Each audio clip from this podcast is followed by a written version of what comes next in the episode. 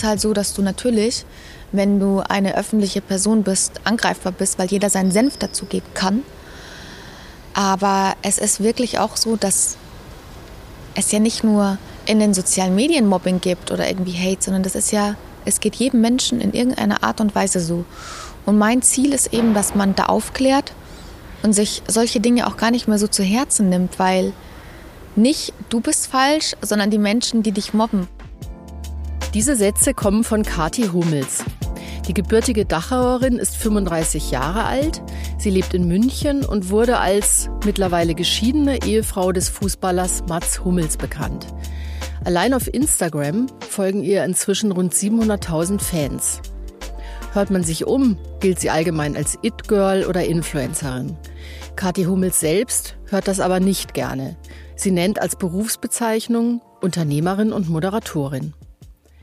Hallo zu München persönlich, dem Podcast der Süddeutschen Zeitung. Mein Name ist Ulrike Heidenreich. Für diesen Podcast treffe ich Kathi Hummels an der Bavaria, jener mächtigen Statue oberhalb der Theresienwiese, auf der alljährlich das Oktoberfest stattfindet. Wir sprechen über den Wiesenbummel, den Kathi Hummels dort aufwendig inszeniert. Es geht um die Frage, ob zu viel an öffentlicher Aufmerksamkeit der Seele schaden kann und wie sie es eigentlich schafft, die vielen bösen Kommentare in ihren Social Accounts zu verarbeiten. Ach ja, das Thema Brokkoli spielt auch noch eine große Rolle in unserem Gespräch. Liebe Kathi Hummels, wir sitzen hier vor den Füßen der Bavaria, schauen hinunter auf die Theresienwiese. Und was genau darf man eigentlich unter dem Wiesenbummel verstehen, der dort demnächst stattfindet und den Sie veranstalten? Mein Wiesenbummel ist tatsächlich eigentlich, wie es der Name schon fast sagt, ein Bummel über die Wiesen. Also wir starten mit einer ganz tollen Lounge, eine Art Spielwiese ist es aber auch.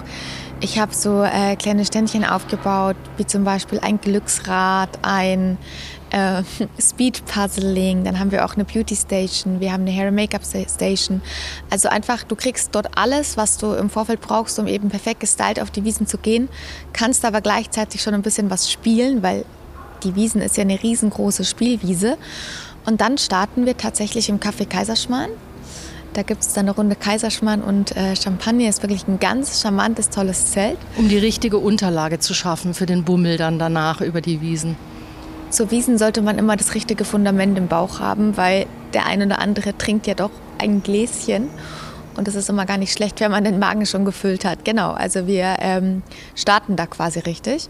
Dann kommt der Wiesenchef, der Clemens, und der nimmt uns dann an die Hand. der Clemens Baumgartner, der Wirtschaftsreferent, ne? Der mhm. Wirtschaftsreferent, mhm. genau. Der nimmt uns an der Hand. Das ist mein Spezi, deswegen sage ich immer Clemens. Mhm. Und dann äh, fahren wir eine Runde Riesenrad und er erzählt noch ein bisschen was über die Wiesen. Dann, äh, ja, schauen wir mal, vielleicht trinken wir sogar noch den einen oder anderen Schnaps. Und dann geht es ins Käferzelt ist auch einer meiner Lieblingszelte und da feiern wir dann ehrlich gesagt entspannt. Und dann gibt es noch eine Afterparty im Rumors Hotel. Das ist ja auch gleich hier in der Nähe von der Wiesen. Und am nächsten Morgen gibt es noch ein Detox-Weißwurstfrühstück in der Servus Heidi. Und das ist mein Wiesenbummel. Also wir durchfahren, wir durchlaufen wirklich verschiedenste Stationen. Es soll Spaß machen, aber gleichzeitig ist es mir halt auch wichtig, ein bisschen was an Tradition weiterzugeben und meinen Gästen auch die Wiesen schmackhaft zu machen, zu zeigen, was die Wiesen eigentlich alles zu bieten hat. Ein Tag ist leider zu kurz, um alle Zelte zu durchlaufen. Deswegen habe ich mir meine zwei Lieblinge ausgesucht. Also diese Morgenveranstaltung, ein Detox-Weißwurst-Frühstück, das hört sich übrigens wunderbar an. Wer nimmt denn dieses Jahr teil? Nennen Sie doch mal ein paar prominente Namen. Sophia Thiel ist dabei. Wir haben Lilly Becker kommt extra, Sarah Engels, wir haben Matze Knob. Wirklich viele tolle Leute. Also ich kann gar nicht alle äh, auf einmal aufzählen. Wir haben auch viele tolle Partner dabei. Meine ganze Familie und meine engsten Freunde sind an dem Tag auch mein Team. Wir sind fast 30 Leute, weil wir wirklich mit bis zu 150 Leuten eben planen. Tolle Medien sind dabei. Wir haben auch äh, ein tolles Gewinnspiel laufen. Also es wird, es wird sehr, sehr schön. Sie veranstalten das ja jetzt zum sechsten Mal. Gibt es da schon eine richtige Warteliste von Promis, die unbedingt dabei sein wollen? Ja, wir haben viele Einladungen, also viele Promis, die anfragen, ob sie eben kommen dürfen. Und wenn ich das möglich machen kann, dann mache ich das auch immer. Aber es ist gerade so, dass wir wirklich mehr als voll sind. Also ich habe keinen einzigen Platz mehr frei. Aber das ist auch ein schönes Gefühl, weil eben der Andrang sehr groß ist. Und wer weiß, vielleicht wird ja der Wiesenbummel nächstes Jahr noch größer, dann äh, können noch mehr tolle Leute mit uns über die Wiesen bummeln. Sie verraten mir jetzt wahrscheinlich nicht, wer auf der Warteliste steht und nicht kommen darf, oder? Nein, das verrate ich nicht, weil ich finde, das ist, braucht man ja nicht sagen. Jetzt hätte ich äh, wirklich gern eine Jobbeschreibung von Ihnen. Sie betonen ja, dass Sie keine Influencerin sind, sondern eine Unternehmerin. Und was unterscheidet Sie als Unternehmerin von einer Influencerin? Ich bin keine klassische Influencerin. In erster Linie bin ich Moderatorin und Unternehmerin. Ich habe eben meine eigenen Firmen gegründet. Ich habe ja auch meine CH Marketing und Medien GmbH und Co. KG. Ich mache meine eigenen Events. Und ähm, Influencer sein ist für mich halt auch unter anderem regelmäßig Content zu produzieren, aber halt das nur zu machen. Und ähm, ich bin meine eigene Marke. Also ich glaube, das ist eigentlich die, die beste Bezeichnung. Und ich mache alles so, wie es eben zu mir passt, wie es zu meinem Business passt. Und zum Beispiel auch jetzt bei meinen Events. Ich entwickle ja die ganzen Konzepte auch für meine Sponsoring-Partner, damit auch eben mein Bummel bzw. die Marken zu meinem Bummel passen, dass wir eben diesen perfekten Brand-Match haben. Und ja, ganz viele Dinge, die ich tue, die sieht man gar nicht, weil ich die jetzt auch nicht schaffe, immer sichtbar zu machen. Dadurch, dass ich auch sehr gerne einfach hinter der Kamera arbeite und mich viel besser konzentrieren kann, wenn ich nicht ständig das Gefühl habe, ich muss jetzt dies noch zeigen und das noch zeigen, sondern ja, mich auf das konzentriere, was ich eben gerade machen muss. Und das ist ähm, ein Fulltime-Job. Ich arbeite selbstständig, also ständig selbst, ja. Beschreiben Sie doch mal so einen typischen Arbeitstag bei Ihnen oder überhaupt einen Tag, wie der aussieht. Also ganz klassisch, ich stehe um sechs auf, dann äh, mache ich Sport tatsächlich. Das ist für mich so meine, meine Medizin, um eben mental auch ausgeglichen zu sein.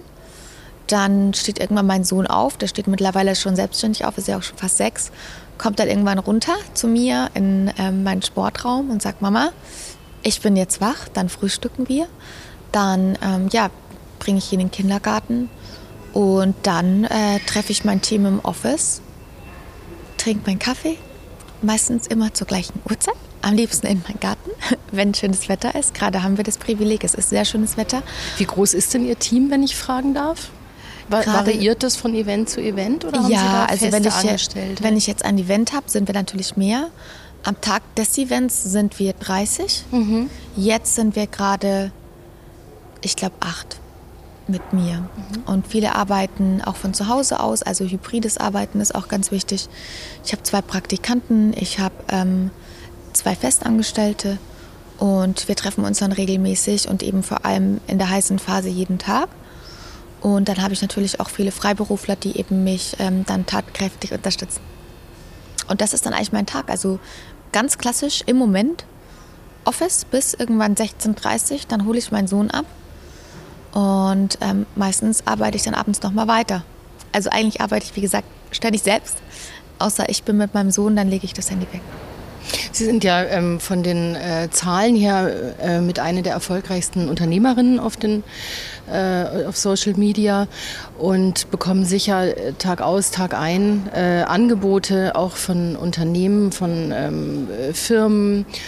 Ähm, nach welchen Kriterien suchen Sie denn ähm, die Artikel, die Firmen aus, die, für die Sie sich dann praktisch einsetzen? Mittlerweile bin ich sehr wählerisch, was das angeht. Also in der Vergangenheit, muss ich sagen, habe ich auch viele Dinge angenommen, weil ich gedacht habe, das ist jetzt eigentlich ganz cool und irgendwie äh, auch gut verdientes und leicht verdientes Geld. Mittlerweile ist es mir wichtig, dass der Brandfit da ist, weil, wie ich gerade schon betont habe, ich bin mittlerweile meine eigene Marke. Nicht jede Marke passt zu mir, aber genauso wenig passe ich zu jeder Marke. Und da schaue ich einfach, wie ist der Brandfit kann ich vielleicht sogar mit der Marke gemeinsam eine Kampagne entwickeln, die wirklich auch passt gegenseitig. Und wichtig ist mir dabei auch immer, dass man was schafft, was irgendwie besonders ist, was nicht langweilig ist. Ich hasse langweilige Werbung. Ich will, dass das irgendwie cool ist, dass auch der Endverbraucher einen Mehrwert hat. Und das ist mir heutzutage umso wichtiger als alles andere. Und bei welchem Produkt zum Beispiel würden Sie sagen, da ist der sogenannte Brand Fit da, passt zu mir? Und bei welchem würden Sie sagen, nein? das kommt ganz auf das Produkt drauf an. Es muss passen und am liebsten entwickle ich dann sogar gemeinsam mit der Marke Produkte, die perfekt zu mir, die perfekt zu mir passen und entwickle dann auch gemeinsam mit, dem, mit der Marke die Kampagne, das Branding. Und ähm, ja, so finde ich eigentlich, schaffst du den optimalen Brandfit. Okay, aber Sie schließen jetzt nicht von vornherein ein Produkt aus, für das Sie nicht werben würden. Das wäre jetzt wahrscheinlich auch taktisch unklug, oder? Ich schließe schon einige Dinge aus, aber die, es gibt so viele Produkte, also es ist eine unfassbare Breite, was es mittlerweile gibt und ich, ich glaube, ich würde jetzt nicht für Bierwerbung machen, weil ich kein Bier trinke. Genau Zum Beispiel, also, ja. Mhm. Nee. Wäre nicht so glaubwürdig, oder? Aber obwohl ich einen Schnaps trinke, würde ich jetzt auch sagen, ich mache jetzt nicht für einen Schnaps Werbung. Also das ist halt so, es, es muss passen. Da brauche ich dann eine Konkretisierung des Produktes. Ja. Das Ganze äh, lebt und wächst natürlich auch durch Ihren Namen, durch Ihre Follower, durch Ihren Bekanntheitsgrad. Ähm, würden Sie sagen, dass äh, Berühmtheit heute eine Ware ist? Kommt ganz drauf an. Also je bekannter ich bin, desto eher werden natürlich auch Brands auf mich aufmerksam. Aber desto mehr ähm, bist du natürlich auch in der, in der Presse. Und äh, es ist wahrscheinlich auch nicht immer alles gut, was übereingeschrieben wird. Also Berühmtheit ist Fluch und Segen zugleich. Aber Ware pff, kommt immer ganz drauf an. Ein Wert ist es auf jeden Fall. Es ist ein Wert, ja, mhm. weil der messbar ist. Mhm. Also du kannst ja tracken, wie oft ist der Name Kathi Hummels in Schlagzeilen, wie oft wird Kathi Hummels irgendwie erwähnt, wie oft wird über sie geschrieben. Das ist sehr oft der Fall. Deswegen kann man das natürlich messen, man kann das tracken. Und ähm, ja, je bekannter man ist, desto wertvoller ist man vielleicht auch für die ein oder andere Brand. Tracken Sie sich selbst die ganze Zeit? Hält man das immer durch und hält man das auch immer aus? Ich halte relativ viel aus. Ich äh, track mich nicht ständig selbst, aber natürlich schaue ich ja auch mal, was wird gerade so geschrieben und bei vielen Dingen denke ich mir einfach immer nur, okay, wie kommt man denn da jetzt bitte wieder drauf? Es ist oft sehr absurd. Die meisten Sachen stimmen auch einfach nicht. Aber ich ähm, weiß halt, dass es so ist. Es ist halt Gossip auch ganz viel und ich bin da relativ entspannt. Kann denn äh, zu viel an öffentlicher Aufmerksamkeit der Seele schaden? Es kann der Seele schaden, wenn man nicht damit umgehen kann, ja. Inwiefern?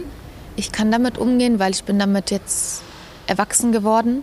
Aber ich merke, dass es vielen Menschen aus meinem Bekanntenkreis oder auch aus also auch Leuten, die jetzt, sage ich mal, neu in dem Business sind, enorm schadet, weil sie diese Prominenz, das Feedback nicht so gut einordnen können. Das ist auch wirklich, ich sage mal, Learning by Doing und auch man muss auch lernen zu differenzieren zwischen Menschen, die eigentlich kennen und über dich urteilen und Menschen, die dich kennen und über dich urteilen. Und wenn Menschen, die dich kennen, über dich urteilen und die sagen was Schlechtes, beziehungsweise die sagen, du, das war jetzt nicht so gut, dann ist es ein Rat, den man vielleicht annehmen sollte.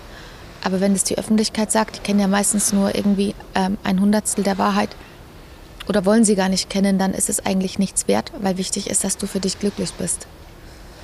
Und somit lernt man eben zu differenzieren. Aber wenn man das nicht kann, weil man das nicht weiß, dann kann es der Seele enorm schaden. Enorm schaden. Warum wollen dann so viele Menschen diese Berühmtheit trotzdem haben?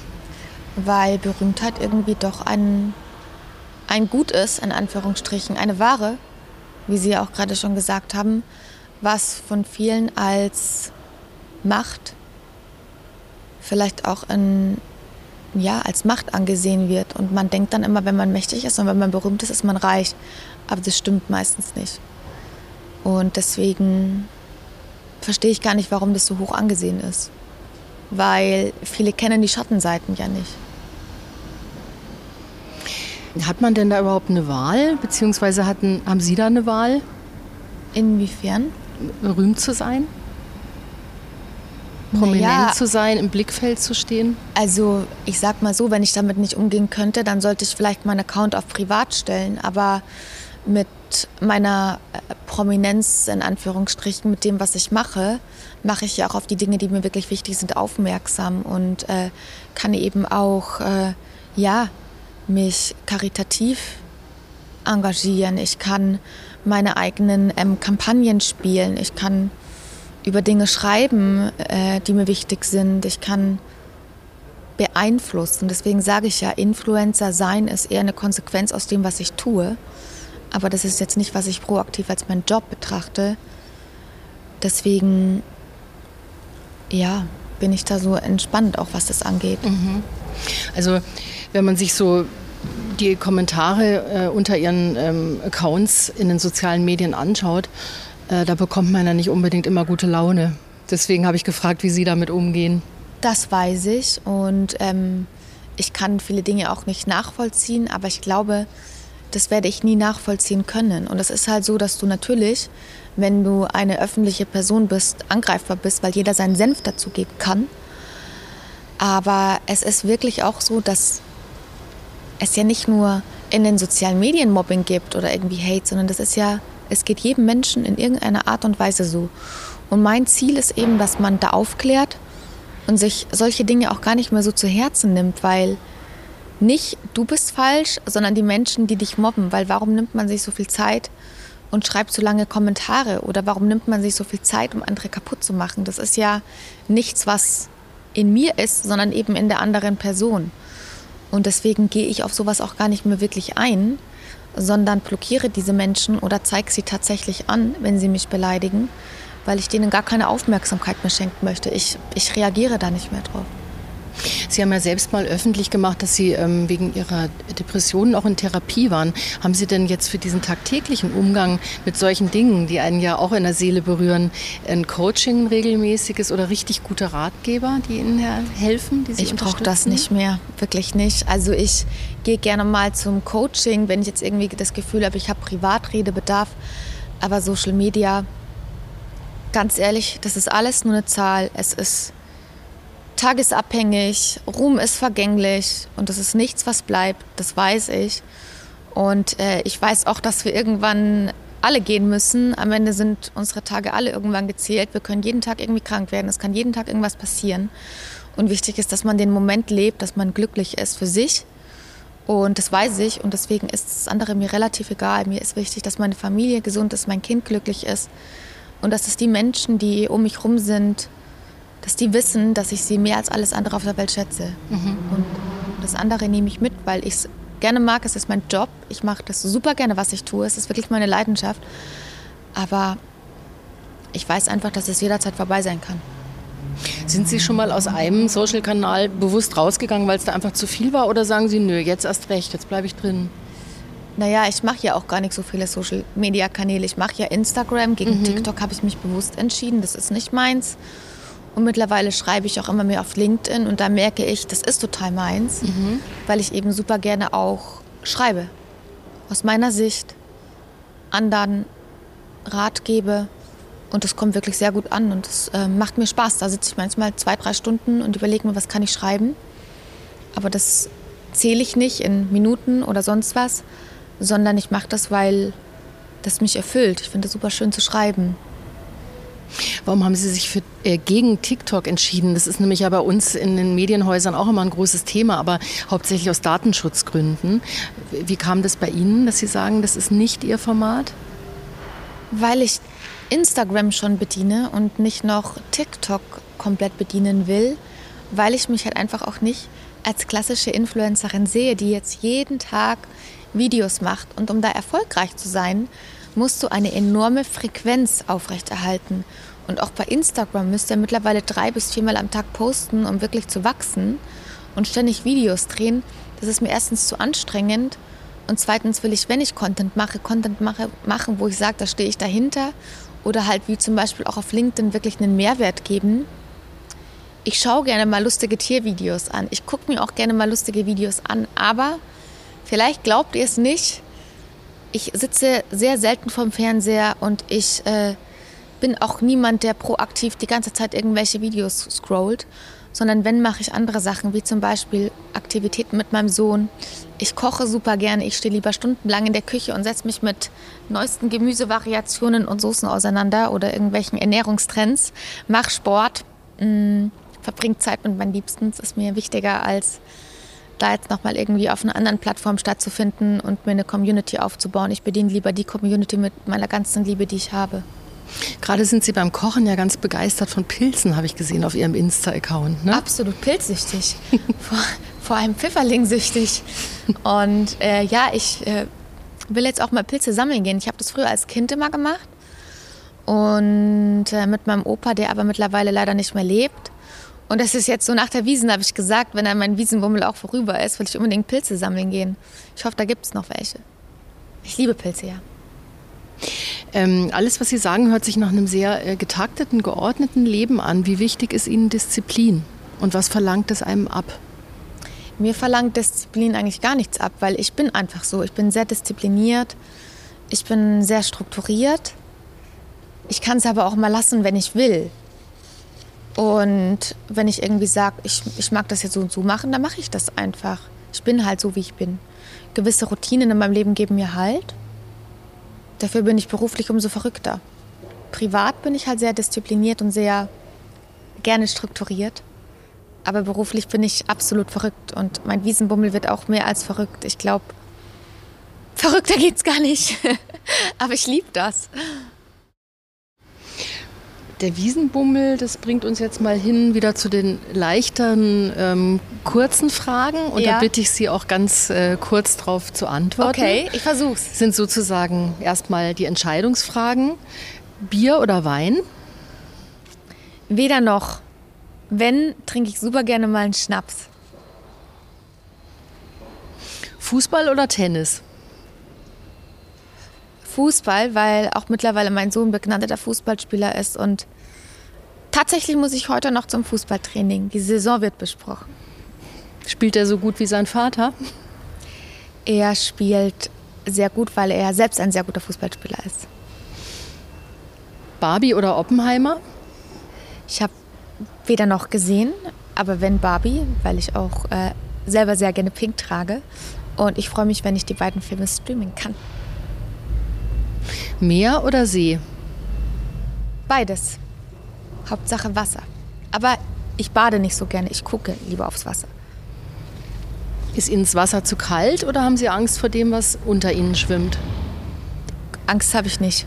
Ich habe nur vom Tod Angst, von sonst, vor sonst fast nichts. Ich habe Angst, ähm, also Angst davor, was unter mir schwimmt, habe ich absolut nicht. Sondern wenn es ist wirklich eher die, die Kälte und in meinem Namen Kati steckt ja auch der Name Cat, Katze auf Englisch. Und Katzen sind ja bekanntlich wasserscheu. Also müssten alle Katis wasserscheu sein. Also ich bin es zumindest. Was heißt wasserscheu? Ich mag das einfach nicht, wenn es zu kalt ist und wenn es mich dann so schaudert, in Anführungsstrichen. Und ich mag es auch nicht, wenn zu viele Menschen auf einem Platz im Wasser sind. Wenn, bin ich ganz alleine im Wasser, aber das ist leider selten der Fall. Von daher, ja. Und wenn Sie dann am Ufer sitzen und nicht reingehen, am Meer oder am See, welches Meer ist es und welcher See ist es? Ich liebe den Tegernsee und vom Meer. Hm. Kann ich gar nicht sagen. Irgendein großer Ozean. Dann sage ich Pazifik. Aber ich mag auch das Mittelmeer. Es ist nur leider schon so dreckig mittlerweile, dass ich das eher traurig finde. Deswegen, wir, wir bleiben beim See. Dann gehen wir wieder ein bisschen mehr in die Nähe. Wir sitzen hier ja auch schließlich mitten in München an der Theresienwiese. Wie sieht Ihr idealer Tag in München aus? Mittlerweile ist es so, dass ich super gerne einfach zu Hause bin. In meinem Haus. Ich wohne im Herzen Schwabings, direkt am englischen Garten. Und ich genieße das total, in meinem Garten zu sitzen, zu arbeiten, meinen Kaffee zu trinken. Den trinke ich auch immer gleich. Und dann gehe ich super gerne im englischen Garten spazieren. Ich glaube, ähm, der ein oder andere hat mich da auch schon gesehen. Ich spaziere einfach gerne durch den englischen Garten. Ich bin gerne in der Stadt, am Marienplatz, auch am Odeonsplatz. Ich mag super gerne auch den Hofgarten.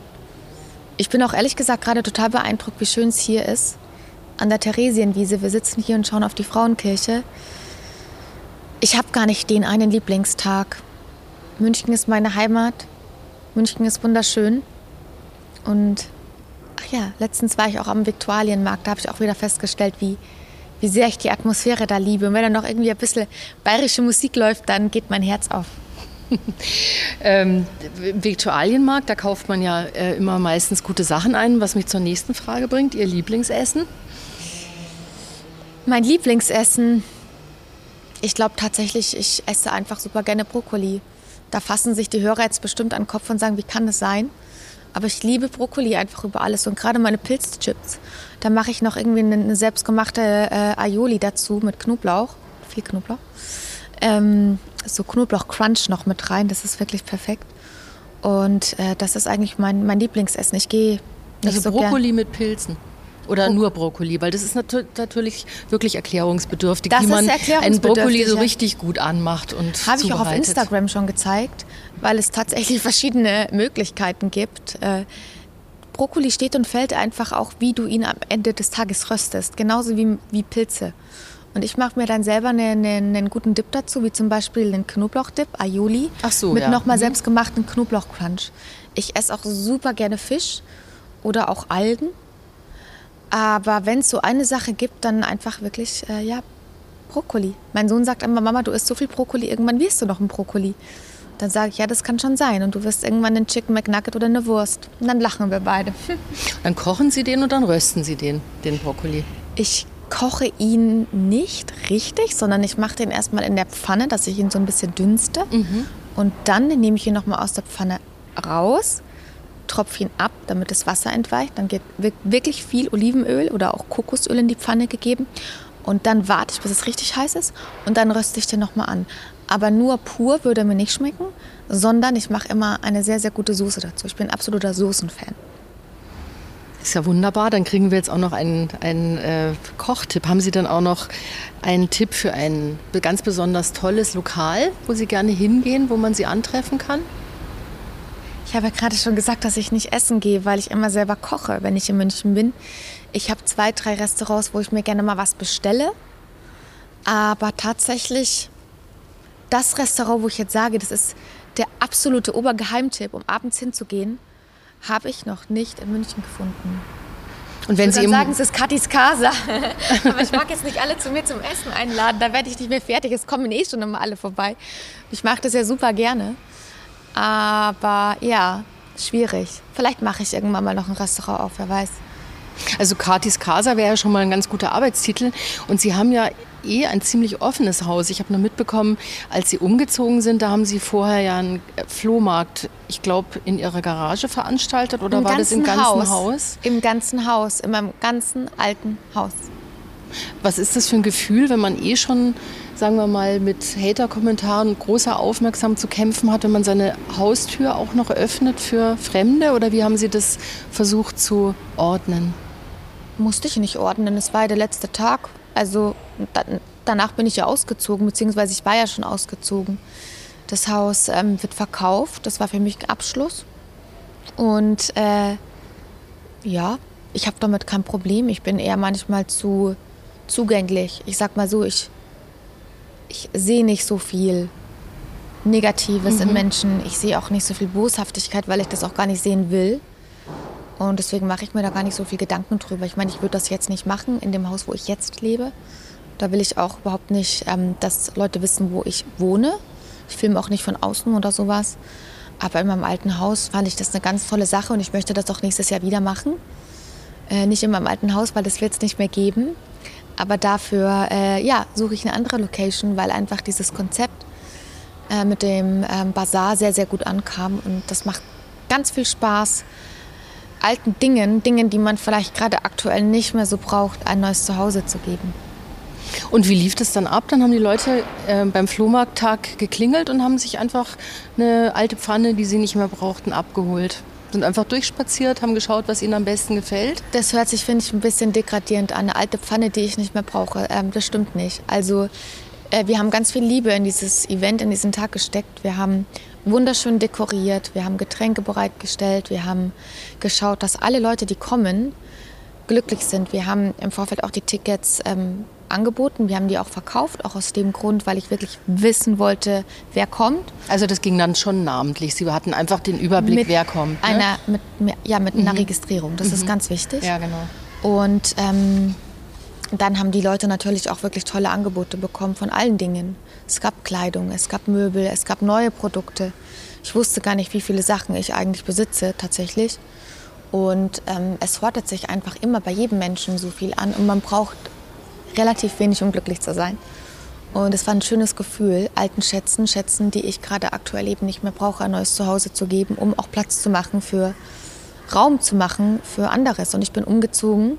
Ich habe mich total verkleinert und ich konnte gar nicht mehr alles mitnehmen. Und ich wollte auch gar nicht mehr alles mitnehmen. Und es war ein wunderschönes Happening, auch in erster Linie, weil ich ganz viele tolle Menschen kennengelernt habe an diesem Tag und gemerkt habe, wie viele tolle Menschen auch in meiner Community sind. Und dafür bin ich sehr dankbar. Wie groß ist Ihre Community momentan? Können Sie das beziffern? Das kann ich nicht beziffern, nein. Also groß. Lass mal mal so stehen. Weil wir ja hier in unmittelbarer Reichweite der Wiesen sitzen, haben Sie da beim Flohmarkt auch ein Dirndl verkauft? Ich habe ein Dirndl verkauft, ja, mehrere Dirndl sogar, weil ich seit, oh, ich glaube, acht Jahren noch meine eigenen Dirndl mache und selber auch immer sehr viele geschenkt bekomme. Ich äh, bekomme auch viele Ausstattungen geschickt und ich, ich kann ja gar nicht alles tragen und da finde ich das eben schön, wenn man dann anderen Frauen eine Freude macht. Ja. Und Sie haben ja gesagt, Ihre Lieblingsfarbe unter anderem ist auch rosa. Das heißt, es sind viele rosa Dirndl dabei. Haben Sie denn auch schon mal den rosa Sonntag in der Bräurosel besucht? Den habe ich noch nicht besucht. Was ist denn das Besondere an dem Rosa Sonntag? Das ist von der LGBTQ-Community und ich frage deshalb, weil Sie haben ja auch das Outing Ihres Bruders sehr intensiv begleitet. Dass das ich da hingehen sollte mit meinem Bruder? Sie sollten nicht, sondern ich frage nur, ob Sie schon mal da waren. Bisher noch nicht, aber das ist ein guter Tipp. War ich noch nie. Vielleicht bringe ich einfach meinen Bruder mit und dann gehen wir da zusammen hin. ja gut, dann ähm, bedanke ich mich ganz, ganz herzlich für das Gespräch und ich wünsche Ihnen einen schönen, erfolgreichen Wiesenbummel ich bin auch schon, muss ich sagen, ein bisschen aufgeregt, weil ich bin ja Gastgeberin und ich habe so viel Verantwortung im Sinne von, dass mein oberstes Ziel wirklich ist, dass alle kommen und sagen, Kathi, danke für, dieses, für diesen tollen Tag. Ich war einfach mal glücklich und habe abgeschaltet. Das ist mein Ziel, das zu schaffen. Da müsst ihr mir ganz fest die Daumen drücken. Danke. Vielen Dank. Hat mir Spaß gemacht. Das war Kathi Hummels. Und das war München persönlich für diese Woche. Alle anderen Folgen finden Sie auf sz.de-podcast. Die nächste Folge von München persönlich erscheint in zwei Wochen. Danke fürs Zuhören.